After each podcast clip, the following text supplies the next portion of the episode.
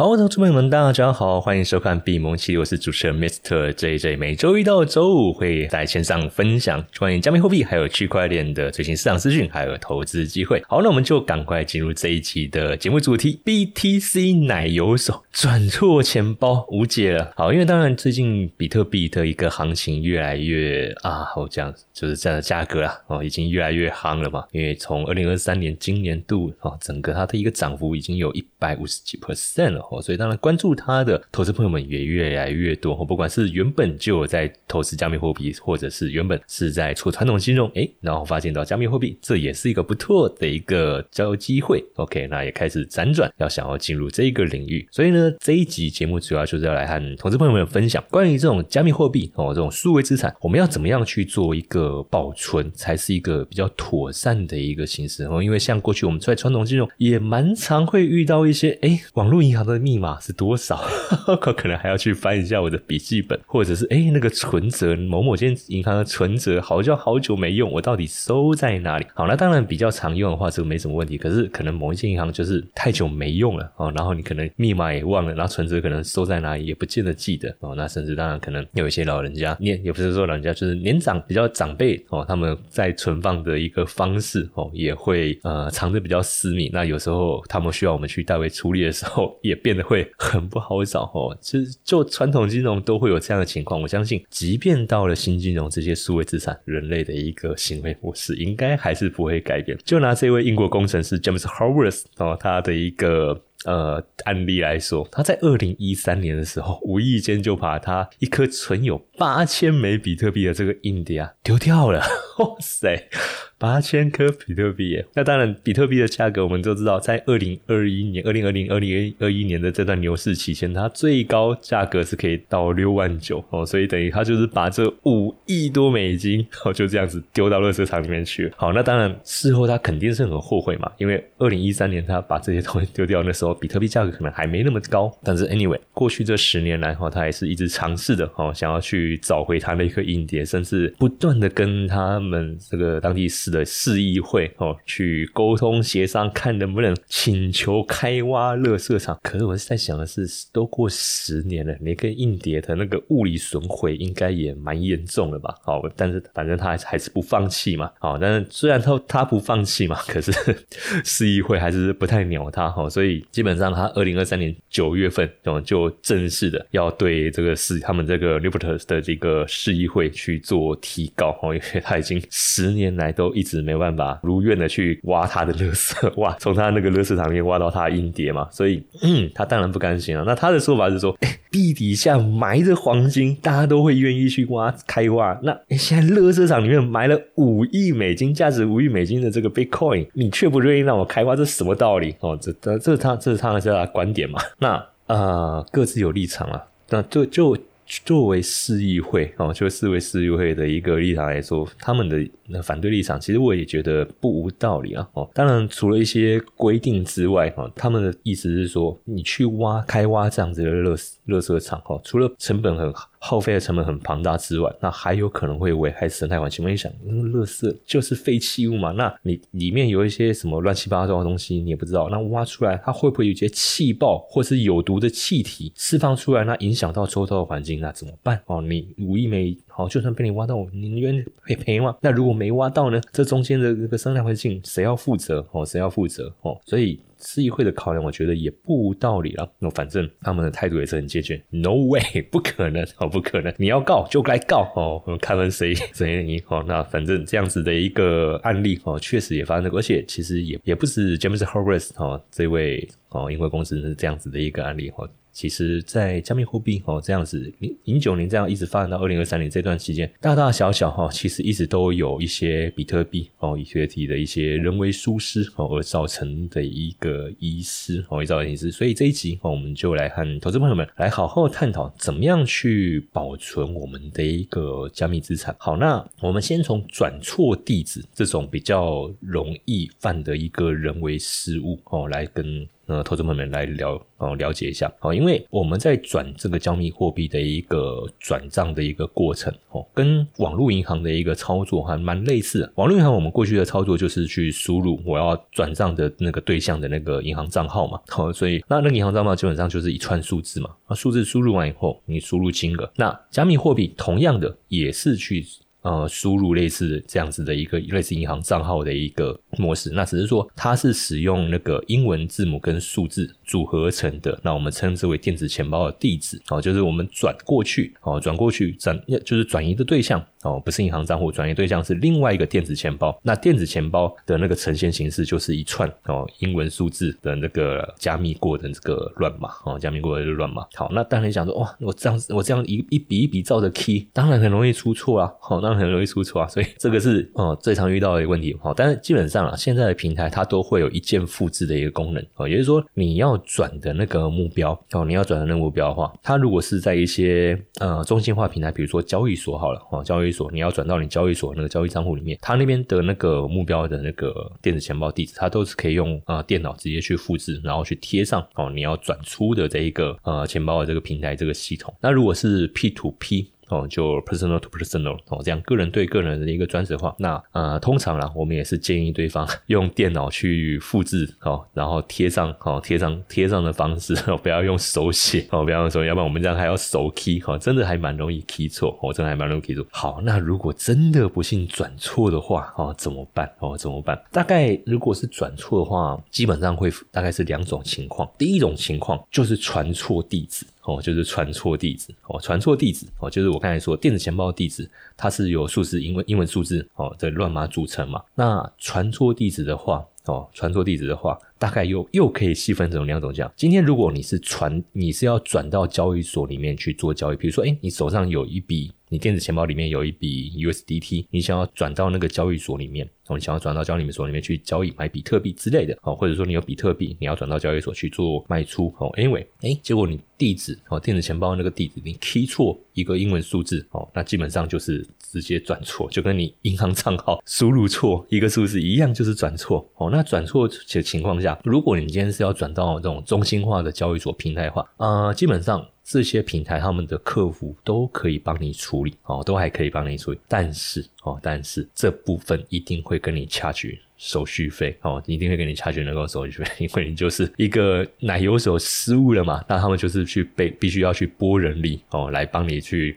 找回你的这个数位资产。好，对。中心化平台来说，相对来说好解决哦，好解决，因为他们的一个模式就是中心化平台，他们的一个钱包基本上都是一个集中管理式的哦，集中管理式的，所以你转过去，哎，他们都可以找得到，找得到说，哎，你这个是转到转错到哪一个地址去，他可以帮你找回来，转到你要正确的一个交易地址。好，但是如果是转到个人的哦，转就是你不是要转到平台，你是要转个人啊，结果转错了，那这个部分就会比较麻烦，而且坦白讲。找回来的几率相对来说会比较低哦，找回来几率相对来说会比较低，因为个人的钱包哦，个人的钱包基本上它就不会有平台哦，中心化平台的一个管理嘛，那也就变相说你必须要去区块链社群哦，区块链的社群去把你转错这个钱包地址啊，等于说就是失物招，有有点类似认养认领的感觉，哎，失物招领个哎哎，这个钱包啊，这个钱包是谁的？可不可以出来面对一下？我有不小心把这个 Big coin 或是那个 USDT 哦，转到转错转到这个钱包，那你也只能想办法透过这样的方式去找到这个钱包的持有者的主人，然后呢跟对方讨论说，哎，看能不能请对方把这个币转回来给我们哦，转回来给我们，也只能透过这样的方式哦，只能透过这样方式。所以对个人的话哦，如果是对个人，然后你转错的话，坦白讲，风险相对来说就比较大哦，风险就比较大。另外一个情况是哦，另外一个情况是，哎，今天如果是转。选错网络怎么办？哦，选错加密货币网络怎么办？好，因为以那个稳定币来说，哦，以稳定币，我们在转 USDT 的时候，它都会有一个选项，就是有那个 TRC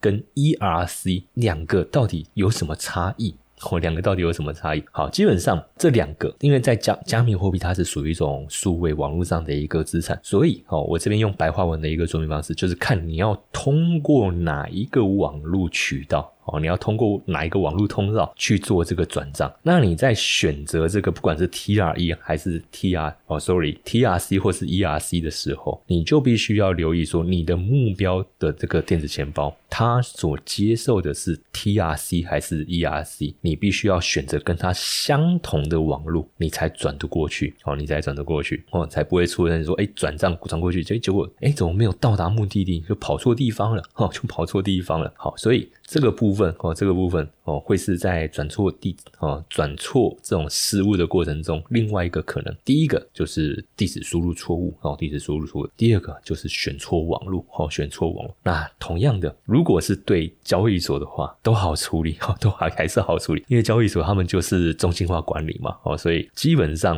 哦，你如果就算选错网络好了哦，就是选选选错网络，你去找交易所的客服，他们还是可以想办法哦，还是可以想办法。去帮你把你的那个 coin 哦，或者是加密货币给找回来。那同样的，还是得去支付所谓的一个啊手续费。哦，那以台湾的这几个。呃，比较大的交易所，比如说像 Max 哦，Max 的话，它的处理费用啊，它的处理费用基本上每一次就要跟你收新台币五千块，五千块。那因为这个处理啊，哦，这种处理就是区块链网络他们在找这种疑似数位资产的方式啊，哦，跟银行的那种中心化的那种模式的那种传统金融模式又不太一样哦，因为你转错哦，银行之间他们在自己的银行网络之间哦，他还是可以想办法去把那个资金调出来，但如果是在区块链网络的话，哦，如果是在区块链网络，他们就必须要找矿工，透过矿工的部分，哦，透过矿工的部分来去把你这个币，哦，捞回来，哦，来去把你这个币捞回来。因为区块链区块链网络基本上它是属于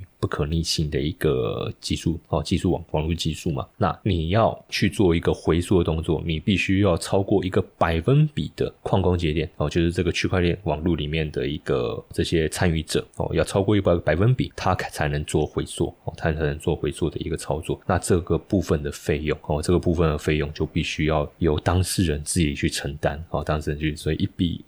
在这边 max 的话就是收五千哦，max 是五千，然后如果是 s 的话哦，如果是 s 的话，这种救币的这种救援和紧急救援的操作的话，他们是每一次处理费用是一百 USDT 哦，一百 USDT，那当然相相当于大概就是三千多块台币，而且是不保证能够顺利找回来，不保证顺利找回来。好，OK，所以。在这个部分呢，我觉得大家还是要留意一下哈。那怎么样去防范说，哎，我转错地址，或者是我选错网络？基本上选错网络这个可能还相对好避免，因为就是呃再三跟对方确认，哎，目标地址哦，你目标的这个地址，它所使用的网络是属于哪一个网络哦？那你就用跟它相同的网络去选择，因为这只是一个选项的一个过程，它没有说所谓输入错误哦，所以就是转之前再多做一个确认。好，那重点就是。电子钱包地址哈，因为电子钱包地址英文数字这样子的一个乱码哦，就人类的一个记忆模式来说啦，英文数字的这种乱码的一个组合，其实人类的记忆是很难对它产生印象的，因为它本身这串乱码它是没有任何意义嘛，那没有任何意义，我们当然不会刻意去记它。好，所以这边也跟投资朋友们分享。怎么样去尽可能的避免哦？怎么样尽可能去避免说啊电子钱包的一个转址错误哦？转址错误。过去我们在做银行网银的那种转账嘛，转账之前我们不是都会去确认说，哎，对方的那个账号的那个数字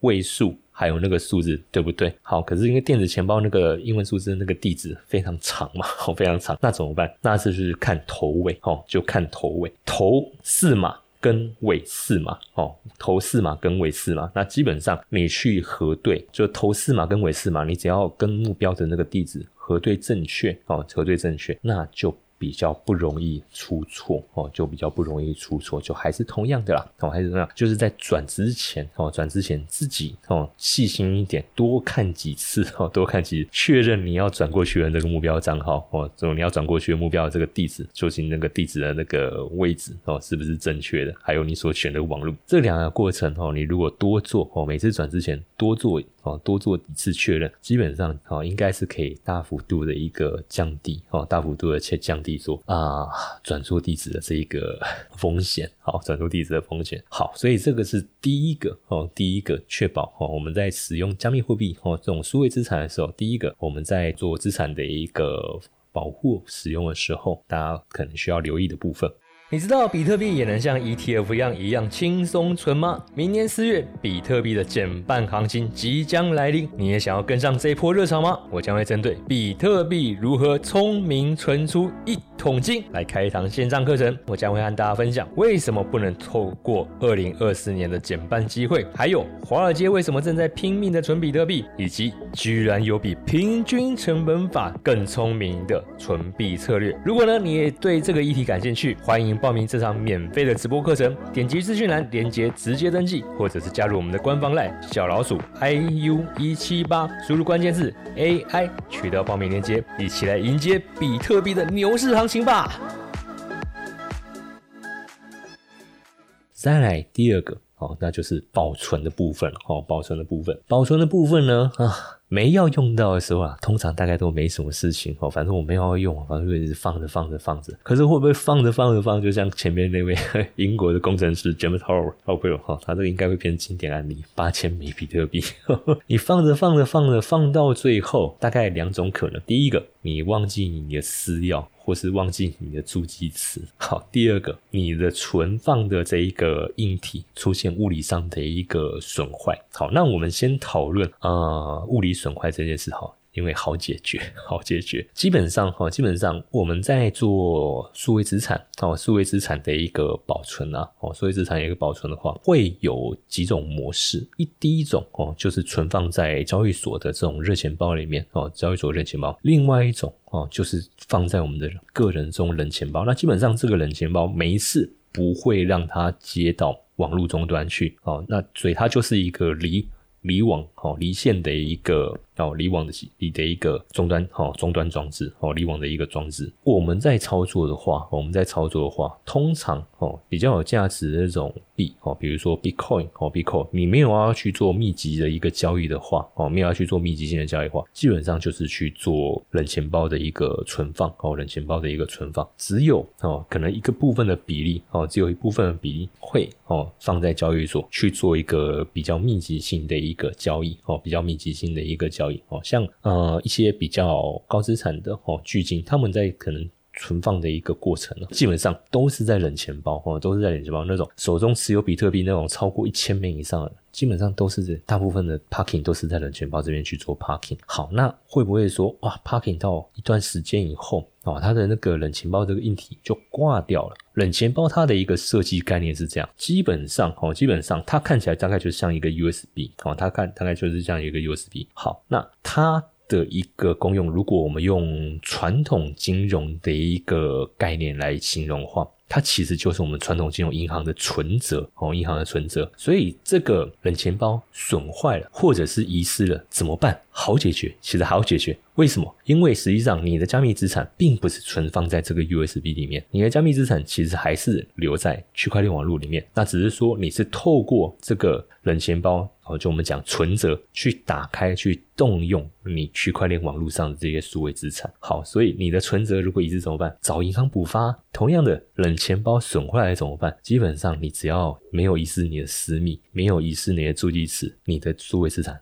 都找得回来哦。那你说，哎，那要不要去找同型号或不同厂牌或同厂牌的这种冷钱包哦？其实不用哦，其实不用哦。你只要把你的私密哦，就是你那个电子钱包的那个私钥哦，私钥跟你的助记词哦，妥善保存。所以真正应该要妥善保存的是你的私钥跟助记词。那这些私钥跟助记词哦，就相当于是你的银行的账号跟密码。好，OK，好，所以那当然这些东西哦，就不要随便的存放在那种会连上网络的这种机器，比如说笔电啊，比如说手机啊，好，有可能就是会被骇客渗透进来这种机器。好像一些比较知名的哦呃案例的话，我知道的是，他们会把私钥或是助记词有没有刻在戒指里面，然后就随身携带。哦，那这样如果遇到抢匪怎么办？有心人士就是锁定他那枚戒指，哦，那怎么办？哦，所以更保险的就是他们可能是就是写在纸。上，而且他写的过程中会确保周围没有人，也没有任何监视器 哦，然后写，然后呢，把它截成碎片，然后把它截成碎片，分散锁在不同的保险箱。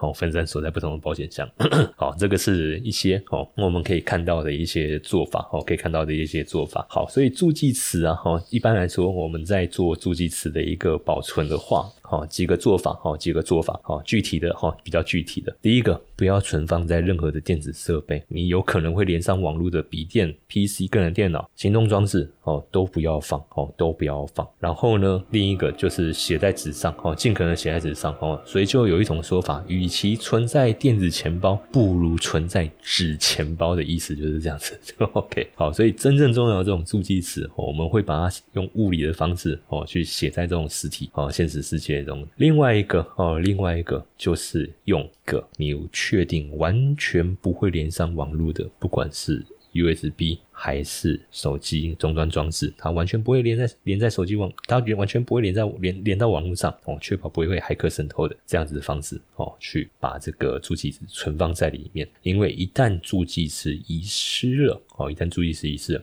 哦，那真的没办法。哦，你就只能跟你的这笔加密资产说拜拜哦，真的没办法哦，这真的没办法。当然，这个是现行这个阶段啊。那其实，在区块链网络的这些开发人员哦，他们有在试图想要去突破这个盲点哦，因为你真的忘记助记词哦，哎，几亿如果是几几千 美金，可能啊会吃不下饭一两个月吧。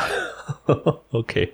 哦，但如果是几亿美金，你看。刚才前面你看，他又被我拿来锁嘴，James Harvey 几亿美金诶，你看十年过去了，他仍然放不下哦。那我相信不止他，如果是我，我肯定也放不下了。五亿美金啊，五亿美金，这个是很好用的一笔钱。哦，很好用的一笔财产啊！哦，好，所以助记值这一块，其实现在呃，区块链的开发人员他们也在试图想要解决这个盲点。哦，那目前呢，以太坊网络的话，他们就是提出一个解决方案，哦，就是用账户抽象的方式，哦，也就是说，透过社群多点认证，哎，你还是可以去恢复。哦，你这个电子钱包的一个使用权哦，电子钱包使用权，因为你助记时如果忘记的话，哦，它那个电子钱包会被锁住哦，电子钱包锁住。好，这是其中一个。那另外一个哦，另外一个就是也有开发商哦，冷钱包开发商哦，叫 Regiment Recover，咱们这家开发商，他们在五月二零二三年五月的时候有推出一款哦，就是冷钱包，它可以透过实名认证，还可以恢复冷钱包的私钥。好，可是这一款产品基本上。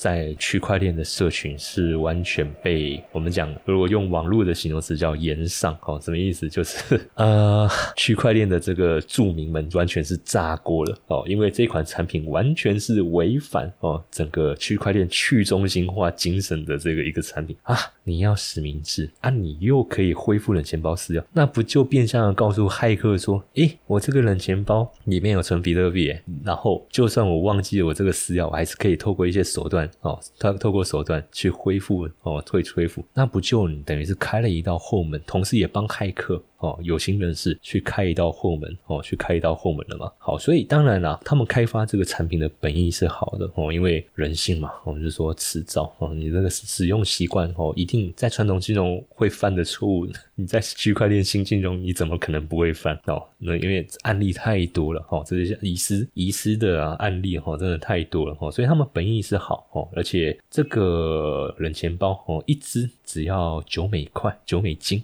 哦，九美金哦，那当然它采用订阅制啊，哦，它采用订阅制，OK，就是这种选择 Recover 这样子的一个恢复功能，九美金其实蛮便宜的，因为你相比前面，你如果是奶油手转错地址，你找那个中心化平台帮你恢复哦，那个要一百一百诶三千到五千台币不等。而且还不见得保证找得回来。那其实它这个硬体，它是你只要订阅，它就可以帮你恢复哦使用。当然，呃，情况背景不一样哦。当然，整个它的一个机制哦，就是希望说用户哦不用在那边提心吊胆说啊，如果我忘记我私钥跟助记词哦，我的这个数位资产是不是就遗失掉了哦？可是当然，对于去中心化的信仰者，而且我说是忠实信仰者来说哦，基本上当然就是炸锅 哦，炸锅，因为这个完全就是违反去中心化的。一个理念嘛，那怎么可以推出这样的一个产品？不行 哦，就基本所以让这个销量也不好。好，那一些币圈的一些大佬们哦，他们也有对这款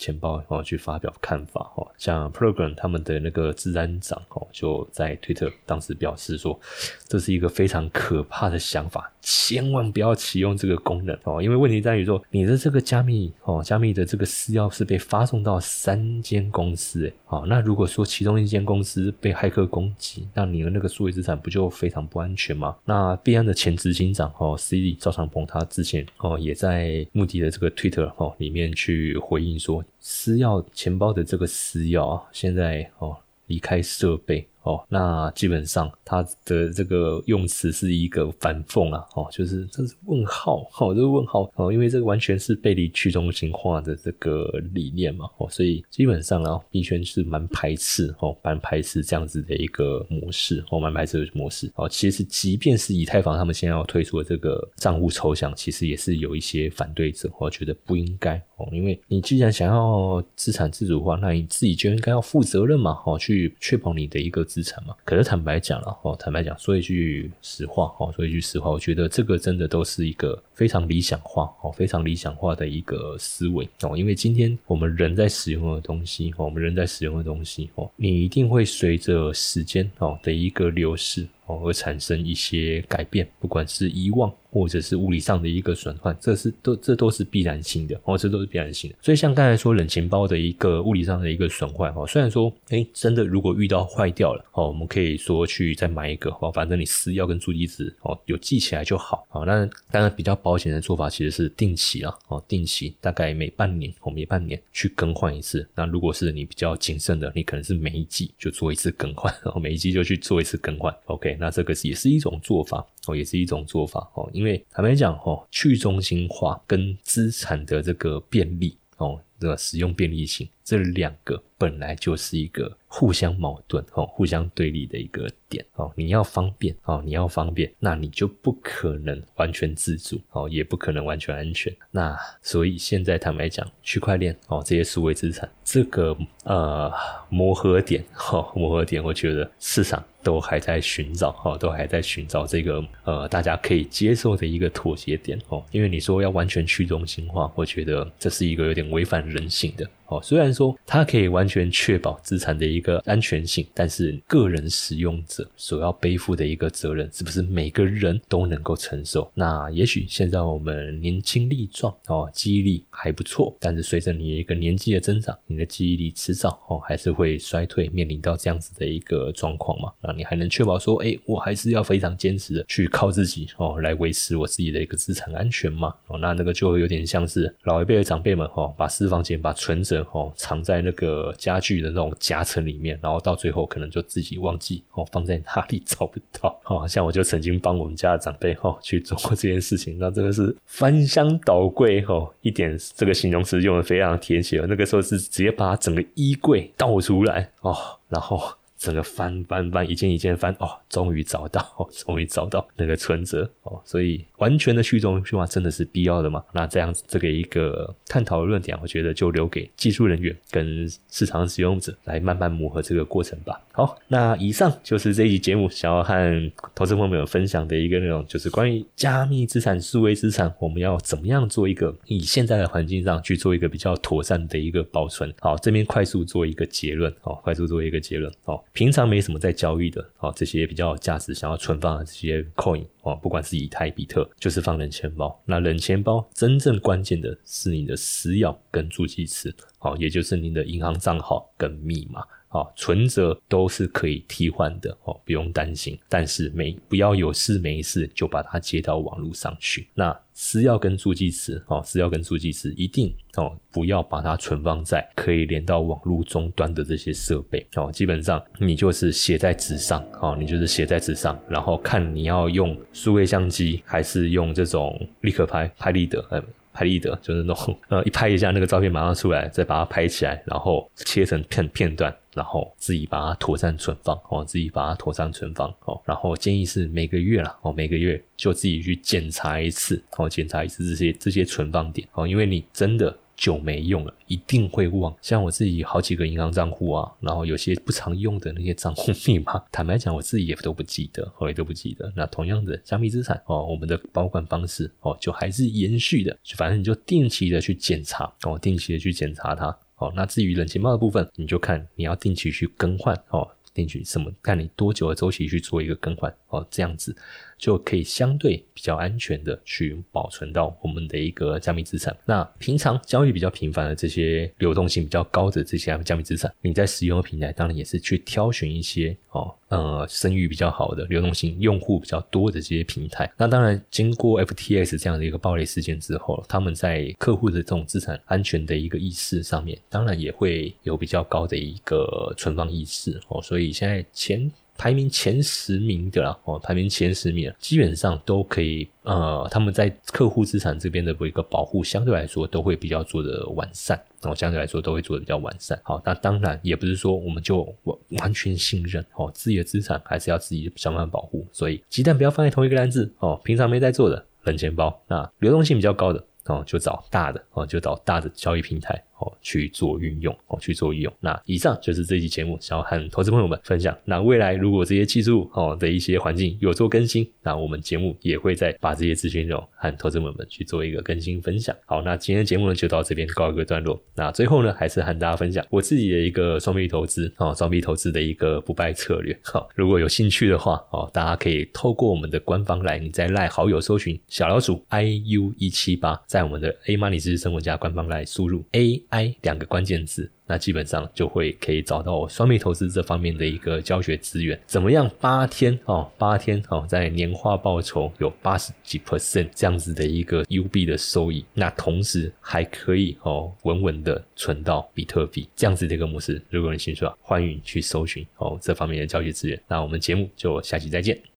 Hello，大家好，我是闭蒙奇力主持人 Mr. JJ，感谢各位对我们节目的一个支持。那我们新成立了一个 Discord 群组，在这边邀请各位的一个加入。那这个群组呢，我们将会把它经营成一个加密货币投资资源的整合平台。除了时下的一些热门平台使用心得跟评比之外，还会帮大家整合重要的市场新闻与动态。当然，也会定期帮各位更新专业机构他们研究报告的一个解读。那我自己个人呢，未来也会在群组里面规划开办一些非公开的课。资源将会相当丰富，所以非常期待各位的加入哦！加入的方式只要在赖好友搜寻小老鼠 i u 一七八，进入我们官方赖 A Money 知识生活家，在我们的讯息栏里面输入 D C 就可以取得加入群组的连接喽。